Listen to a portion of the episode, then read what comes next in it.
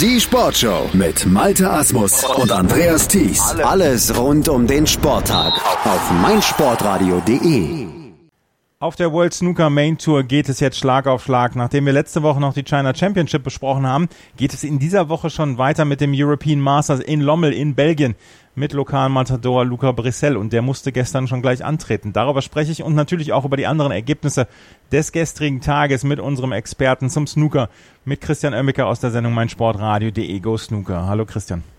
Hallo Andreas. Ja, fangen wir dann gleich mal an mit Luca Brissell, der ja der Lokalmatador hier ist in Lommel und der sein Heldover-Match gestern hatte, sein, sein Quali-Match aus der ersten Runde, musste er gegen Daniel Wells spielen und das ist ja schon mal ein unangenehmer Gegner, Daniel Wells, oder kann er sein. Er erwies sich gestern auch als der unangenehme Gegner und Luca Brissell musste doch arg kämpfen, um sich mit 4 zu 2 durchzusetzen. Ja, er musste arg kämpfen und vor allem was zu, vor allem zu Beginn des Matches kein gutes Match, was sich die beiden da geliefert haben. Ähm, sehr viele Fehler auf beiden Seiten, einfache Bälle, die verschossen wurden, dann mal wieder ein paar gute Bälle zwischendrin, um dann den nächsten Safe-Fehler einzubauen oder auch den nächsten verschossenen Ball. Also Daniel Wells ging zunächst zweimal in Führung.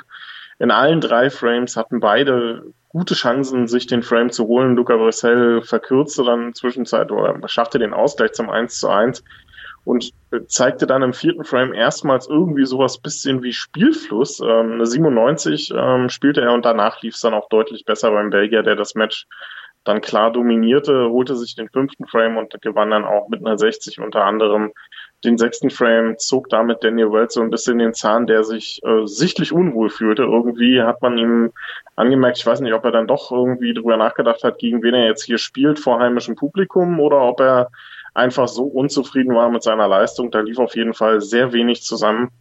Ähm, aber auch Luca Brissell wird wissen, dass er sich hier im Turnierverlauf stark wird steigern müssen, wenn er hier irgendwie Chancen haben will, um den Titel oder auch um die letzten Runden überhaupt mitzukämpfen weil da war noch sehr viel Luft nach oben, auch beim Belgier. Mhm, wir haben schon letzte Woche bei den China Championship darüber gesprochen, dass Luca Brissell einfach im Moment nicht in der Form ist. Letzte Woche ja auch früh ausgeschieden. Was traust du ihm hier noch zu? Na, er hatte sogar einen relativ äh, guten Weg eigentlich, wenn er hier weiterspielen will. Ähm, trifft auf Luo Hong Hao. Danach geht's dann ähm, eventuell gegen, äh, jetzt muss ich kurz äh, nachdenken, ach so, gegen äh, Yan Mingtao oder Alan McManus. Also es, es geht sogar. Ähm, heute ein so ein chinesischer Jungstar, den er, äh, auf den er trifft. Das äh, sollte eigentlich eine lösbare Aufgabe sein und danach dann äh, steigert sich das so langsam. Also es ist eigentlich sogar relativ viel drin, vor allem wenn Luca Brissell dann auch endlich mal in Form kommt und vor allem viel, viel konstanter spielt, als er das in der Vergangenheit getan hat. Ähm, er hat sich wohl selber ein bisschen Druck gemacht innerhalb des letzten Jahres, nachdem er die China Championship äh, vor einem Jahr gewonnen hat. Ähm, das darf er natürlich nicht machen und gerade auch in dieser Woche, wo so viele Augen auf ihn gerichtet sind, das wird sehr interessant. Also ich denke schon, dass es hier für ihn weit gehen kann, aber dazu muss er dann, glaube ich, auch ein Stück weit den Kopf ausschalten. Mhm. Also wir werden es sehen. Luca Brissell hat auf jeden Fall sein Held-Over-Match gegen Daniel Wells mit 4 zu 2 gewonnen. Wir haben gestern eine ganze Menge an äh, Favoritensiegen gehabt, deswegen lass uns erstmal über die erste große Überraschung sprechen. Marco Fu ist gestern hier angetreten gegen Fergal O'Brien. Es hat sich ein ganz, ganz zähes Match entwickelt was wirklich erst relativ spät dann auch zu Ende war und was Fergal O'Brien mit 4 zu 3 gewonnen hat, quasi auf die Farben im letzten Frame. Das ist eine, ja, das ist eine Enttäuschung für Marco Fu, oder? Gegen Fergal O'Brien war er der Favorit, aber Rolf Kalb meinte das gestern auch auf Twitter, du weißt nie so richtig, was du bei Marco Fu bekommst. Ja, ähm, und irgendwie anscheinend noch mehr, seitdem er seine Augenoperation hatte. Ähm, er hat selber gesagt, eigentlich ist alles wieder in Ordnung, aber so richtig zeigen die Ergebnisse, dass es doch nicht so ganz äh, funktioniert. Er kassiert sehr viele frühe Niederlagen in der letzten Zeit, auch bei der China Championship in der ersten Runde rausgeflogen. Bei, klar, bei den World Open hatte er das Viertelfinale erreicht. Also in der Woche schien es etwas besser zu laufen, aber gestern, das war wieder der Marco Fu, den man eigentlich nicht unbedingt sehen will. Ähm, fantastische Breaks teilweise bis in den 30er, 40er Bereich und dann baut er einen Fehler ein, den man so einfach auf dem Niveau nicht sehen darf. Auch bei einem Marco Fu nicht. Und ähm, Fergal O'Brien hat das dann natürlich clever ausgenutzt. Marco Fu lag 3 zu 2 vorne, hatte eigentlich alle Gelegenheiten, hier das Match klar zu machen, verschoss dann im sechsten Frame eine einfache schwarze. Fergal O'Brien räumte ab zum Ausgleich. Im siebten Frame ähnliches Bild. Auch hier wieder Marco Fu eigentlich zunächst ähm, mit Vorsprung und der bessere Spieler, aber verpasst dann wieder auf die Farben die Möglichkeiten, das klar zu machen. Und Fergal O'Brien nutzt das dann auch hier zu einer Clearance bis Pink. Und ja, das äh, sind dann einfach Matches, die man so nicht verlieren darf oder die Marco Fu dann auch auf, äh, wenn es besser lief, auch nicht verloren hat. Und äh, dass äh, Fergal O'Brien das natürlich hier als Erfolg verbuchen kann, hat er mehr Marco Fu dann auch am Ende des Tages zu verdanken als wirklich seine eigene Leistung. Die war in Ordnung, spielte eine 82 unter anderem, aber wenn Marco Fu hier die Fehler nicht einbaut, dann ähm, ist das eine klare Geschichte für den Hongkong-Chinesen und das ist ein bisschen Grund zur Besorgnis, denn Marco Fu wird äh, in der Weltrangliste durchgereicht werden in diesem Jahr. Ähm, dadurch, dass er in der letzten Saison so wenig gespielt hat und das sieht alles andere als gut aus und wenn er da nicht bald aufpasst, ich weiß, es ist ein bisschen äh, verfrüht, sowas zu sagen, aber wenn er da nicht bald aufpasst, muss er auch aufpassen, was seine Tourkarte angeht. Im in der provisorischen Jahresendliste oder Saisonendliste ist er dann nur in den 50ern platziert. Also hat noch ein bisschen Luft, aber das ist natürlich was, was zu Marco Fu alles andere als passt und da muss einfach ein bisschen mehr kommen in der nächsten Zeit. Marco Fu im Moment also in Formproblemen. Fergal O'Brien mit einem richtig guten Sieg für sich hat gestern mit 4 zu 3 gewonnen. Favoriten haben sich durchgesetzt. Ich habe es eben gesagt, äh, Judd Trump hat sich gegen Martin O'Donnell durchgesetzt mit 4 zu 0. Ähm, dann hat sich Karen Wilson durchgesetzt gegen Tapchaya Uno, gegen den ständigen Geheimfavoriten von Christian Oemmeke mit 4 zu 1, Tapchaya Uno. Ähm, dann hat auch äh, Joe Perry gewonnen gegen Oliver Lyons mit 4 zu 1 und Stuart Bingham gegen Chris Wakelin mit 4 zu 1. Dass es von einer Woche auf die andere durchaus sehr schwer sein kann, seine Form zu kompensieren. Das hat Johan Sijun gestern gesehen. Der hat gegen Ryan Day keine Chance gehabt beim 1 zu 4. Sijun, der letzte Woche noch bei der China Championship so äh, für Aufsehen gesorgt hat, ist hier dann doch wieder auf den Boden der Tatsachen zurückgeholt worden. Ja, ähm, das war aber auch eine alles in allem rundum solide Leistung vom Waliser. Also Ryan Day hat äh, da auch relativ schnell den Chinesen ähm, ja, die Möglichkeiten genommen. Ähm, der hat relativ gut angefangen, ähm, hatte die erste Möglichkeit, äh, machte nur sechs Punkte daraus. Dann kam Ryan Day, holte sich den Frame klar. Äh, Juan Sijun glich dann mit einer tollen 67 aus, obwohl Ryan Day auch in diesem Frame schon vorne lag.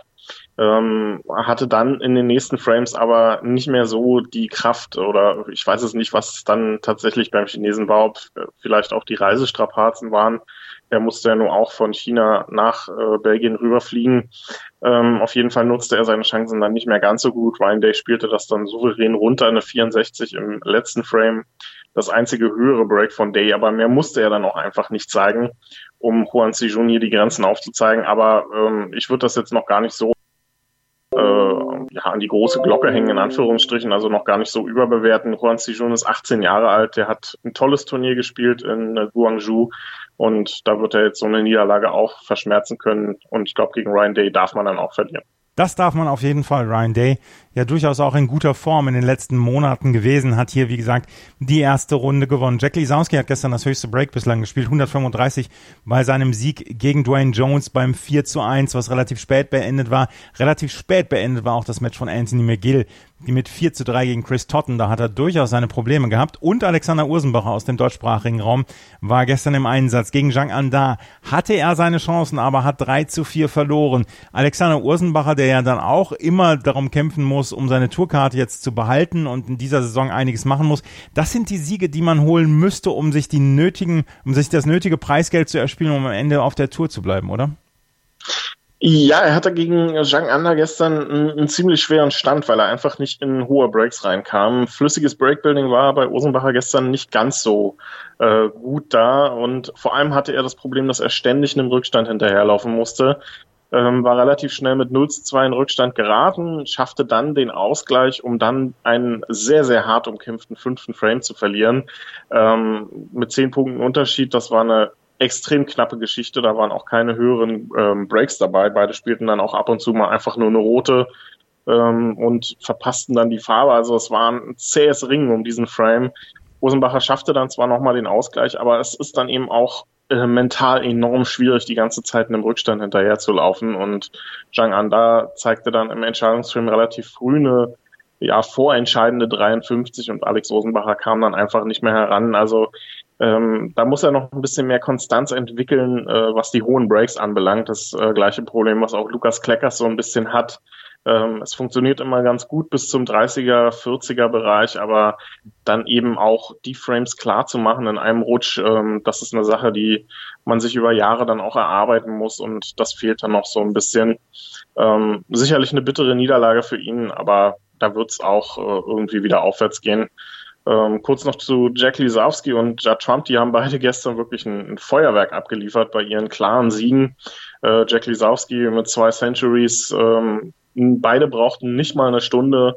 Lisowski unter anderem auch im vierten Frame auf Maximum-Kurs gewesen. Also die beiden haben jetzt dann ähm, großartige Ansprüche angemeldet hier hintereinander weg, was äh, so die nächsten Runden anbelangt. Ähm, Judd Trump natürlich immer mit einem kleinen Fragezeichen dahinter, denn der war auch in der letzten Woche in Guangzhou enorm gut in Form, um dann gegen John Higgins ein grauenhaftes Match abzuliefern. Also das muss er dann erstmal in den nächsten Runden noch bestätigen. Ist ja durchaus auch ein schwieriger Übergang von China jetzt nach Europa. Dann in Lommel in dieser Woche spielen. Ähm, John Higgins und Mark Williams haben zurückgezogen, werden nicht in dieser Woche spielen. Und für alle anderen Spieler, zum Beispiel für Judd Trump, ist es ja durchaus auch eine Umstellung. Der hat noch lange in dem Turnier letzte Woche gespielt und ist jetzt gleich am ersten Tag wieder im Einsatz gewesen. Ähm, dafür, das kann man eigentlich gar nicht hoch genug anrechnen, seine Leistung hier aus der ersten Runde, weil das muss man dann auch erstmal schaffen, von China auf Europa die Form einfach so zu behalten innerhalb von quasi drei Tagen. Ja, na klar, das ist eine, eine sehr schwierige Geschichte. Ist auch was, äh, wo World Snooker sicherlich noch Optimierungspotenzial äh, hat, was so die ähm, Spielpläne anbelangt, ob man dann nicht einfach mal äh, andere Wochen dafür nutzt, um hintereinander weg vielleicht Turniere auch in Übersee zu spielen und nicht immer dieses Hin und Her zu haben und vielleicht auch mal eine Woche Pause zwischendurch einzuarbeiten. Ähm, sehr interessant wird's dann natürlich auch für Max Harry heute Abend, der ja äh, vorgestern dann nun noch äh, in Guangzhou am Tisch stand, den Titel geholt hat, heute Abend dann circa 20 Uhr gegen Sam Craigie ran muss. Also ähm, das wird auch sehr interessant für ihn.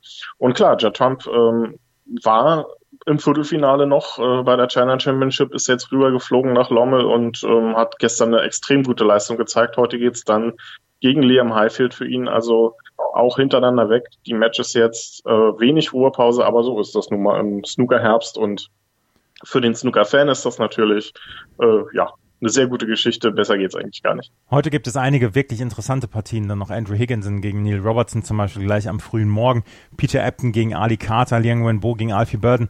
Das sind alles interessante Duelle. Zhao Xintong, der letzte Woche auch gut gespielt hat in Guangzhou gegen Mark King. Luca Brissell wird heute zum zweiten Mal auftreten. Auch Judd Trump wird heute gegen Liam Highfield seine erste Runde bestreiten. Und du hast es eben gesagt, Mark Selby heute Abend gegen Sam Craigie und dann Mark Allen, dann auch der gegen Ashley Hugel antreten wird. All das und über die nächsten sprechen wir oder die nächsten Matches sprechen wir dann in dieser Sportschau auf meinsportradio.de in den nächsten Tagen. Morgen ist ja Feiertag.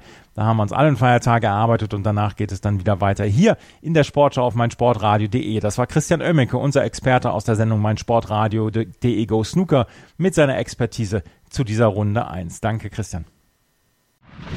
Mein Lieblingspodcast auf meinsportradio.de. Hallo, wir sind Andreas Thies und Christian Oemicke von meinsportradio.de Go Snooker. Regelmäßig berichten wir in einstündigen Sendungen über das Geschehen auf dem Grüntisch. Dazu gibt es tagesaktuell in der Sportshow auf meinsportradio.de die neuesten Ergebnisse. Wenn dir gefällt, was wir tun, freuen wir uns über eine gute Bewertung bei iTunes. Dir gefällt, was du hörst? Dann rezensiere unsere Sendungen jetzt auf iTunes und gib ihnen fünf Sterne.